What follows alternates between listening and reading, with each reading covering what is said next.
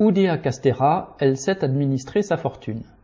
Amélie Oudéa Castera, la ministre de l'Éducation et des Sports, en plus de ses affabulations concernant la scolarité de ses enfants, fait décidément parler d'elle.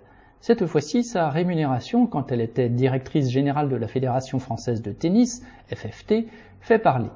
La ministre déclarait à l'avance, ouvrez les guillemets, n'avoir pas peur, fermez les guillemets, des conclusions d'un rapport, ouvrez les guillemets, écrit assez au vitriol, fermez les guillemets.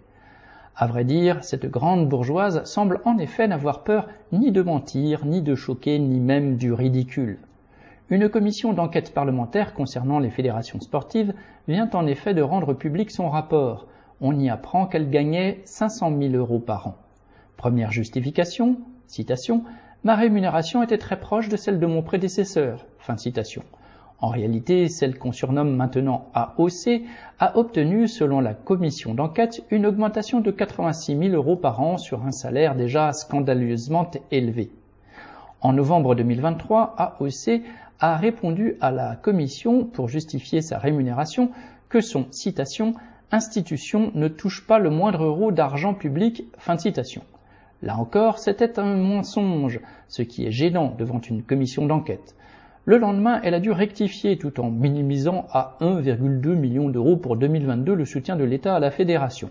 En réalité, ce soutien était près de dix fois plus important. Mais c'est bien connu, quand on aime l'argent public, on ne compte pas.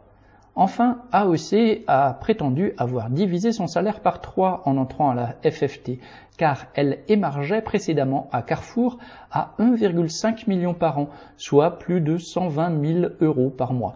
C'est cette fois possible, mais il n'est pas sûr qu'un tel sens du sacrifice émeuve la caissière du supermarché qui gagne 100 fois moins et nourrit par son travail cette caste de parasites du privé ou du public.